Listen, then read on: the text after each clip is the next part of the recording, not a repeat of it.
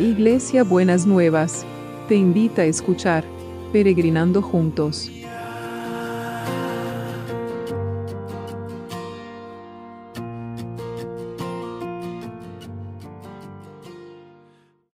Buenos días mis peregrinos y peregrinas, ¿cómo estamos para empezar este miércoles que el Señor nos ha preparado? Ya estamos todos en el mismo día porque como eh, tuve ese problema de, la de, poder mandar el primer día de estaba de vacaciones, el devocional, tenía algunos que podían recibirlo el del día y otros que estaban recibiendo el del día anterior, así que eh, ayer decidí mandarles dos devocionales juntos para, espero que no se queden con sobredosis, para poder eh, estar todos en, la misma, en la misma sintonía. Y estamos hablando de la gracia, las distintas manifestaciones de la gracia de Dios en nuestras vidas. Y hoy nos toca un, un pasaje, un versículo muy conocido, pero que no porque sea conocido pierde vigencia en nuestras vidas en todo momento.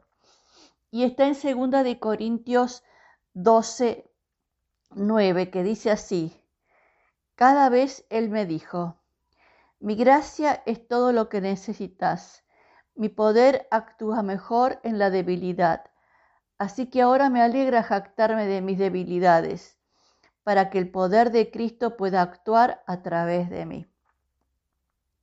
Se los voy a leer de vuelta porque está precioso. Cada vez Él me dijo, se refiere al Señor, mi gracia es todo lo que necesitas. Mi poder actúa mejor en la debilidad. Así que ahora me alegra jactarme de mis debilidades para que el poder de Cristo pueda actuar a través de mí. Y es interesante este concepto de la gracia y la debilidad.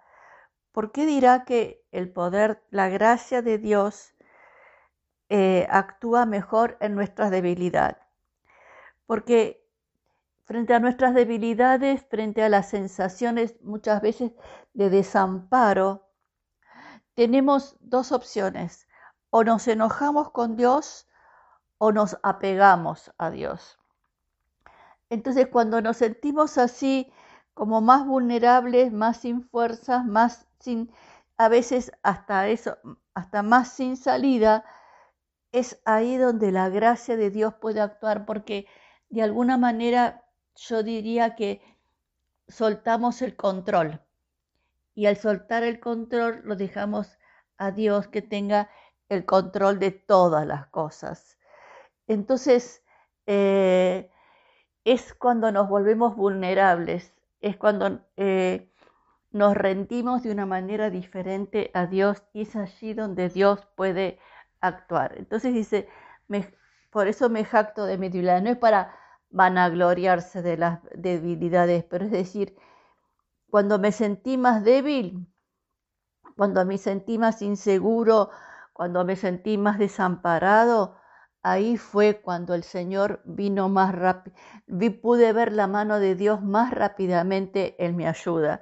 Entonces, eh, nuestras debilidades y nuestras vulnerabilidades y nuestros momentos débiles tienen que, los tenemos que aprovechar para acercarnos más a la gracia de Dios y es como acurrucarnos en la presencia del Señor y decir, haceme upa, necesito que me sostengas, necesito que me fortalezcas, necesito un mimo de tu parte. Y el mimo viene con, con la gracia de Dios.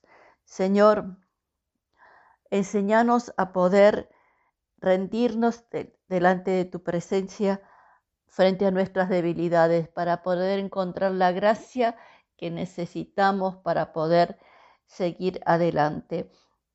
Gracias Señor porque la palabra dice que en nuestras debilidades tu poder se hace más fuerte y es cuando nosotros te dejamos el control y todo el poder de las situaciones en tus manos y elegimos renunciar al control para que vos seas soberano y seas el único que actúe en nuestras debilidades y en nuestras vulnerabilidades. Y te damos Muchas gracias, Señor, en el nombre de Jesús. Amén. Y también vamos a orar por los que están enfermos, para que en su momento de debilidad el poder, la gracia del Señor y el poder de Dios se manifieste en cada uno y en cada una. Señor, queremos traer a todos los que están pasando problemas de salud, a Susana, a Olguita de Costa Rica, a Roberto y con ellos a todos los otros que están pasando problemas de salud que no sabemos en este momento, no me puedo acordar en este momento el nombre, pero vos lo conocés a cada uno y a cada una. Por eso, Padre, en el nombre de Jesús, te pido una manifestación especial en ese momento de debilidad, del poder tuyo y de la gracia tuya para cada uno de estos peregrinos y peregrinas que están pasando un momento de debilidad. Señor, que eh, la gracia tuya eh, esté presente en cada momento y que el poder tuyo sea más fuerte en la debilidad de ellos. Ellos podrían recibir puedan recibir la liberación, la sanidad, el abrigo, el consuelo y el sostén que solo vos podés traer sobre, sobre la vida de cada uno y cada una. Y te damos muchas gracias en el nombre de Jesús. Y seguimos orando por el equipo de salud y por todos los que están con, con COVID, para que realmente, Señor, tu gracia se perfeccione en la debilidad que muchas veces sienten cuando están atendiendo a personas y no, no responden a la medicación o no responden a lo que están necesitando, que tu, tu gracia y tu poder se manifiesten poderosamente. Señor, guardando, protegiendo y sosteniendo tanto a los que eh, trabajan en la salud como a los que están eh, enfermos de COVID específicamente. Y también, Señor, que vos estés sosteniendo y fortaleciendo a los que trabajan para que nosotros tengamos las oportunidades de, comprar y abastecernos de todo lo que necesitamos. Gracias, Señor. Y quiero orar hoy especialmente. Por ayer estaba escuchando el testimonio de un muchachito de Formosa que eh, nació en una, en una familia muy humilde, muy pobre, pero llegó a tener un doctorado y llegó a tener a hacer una pasantía de su doctorado en Nueva York. Gracias al sostén de la familia, y gracias a que se encontró con personas que pudieron ver sus, más allá del prejuicio de la situación de su nacimiento, pudieron ver las capacidades y la inteligencia que este muchacho tenía. Y quiero traer a todos aquellos que eh, tienen capacidades y vos lo has dotado de una inteligencia especial, pero que viven en situaciones de vulnerabilidad o de debilidad para que encuentren personas que puedan descubrir el talento que, que, ellos tienen y que lo acompañen en el proceso de crecer y desarrollar. Señor, no sabemos quiénes son, pero sabemos que hay personas en todos los países que están con capacidades, pero muchas veces viven debajo de sus capacidades porque no tienen oportunidades económicas o no pueden no se animan a acceder a oportunidades de educación.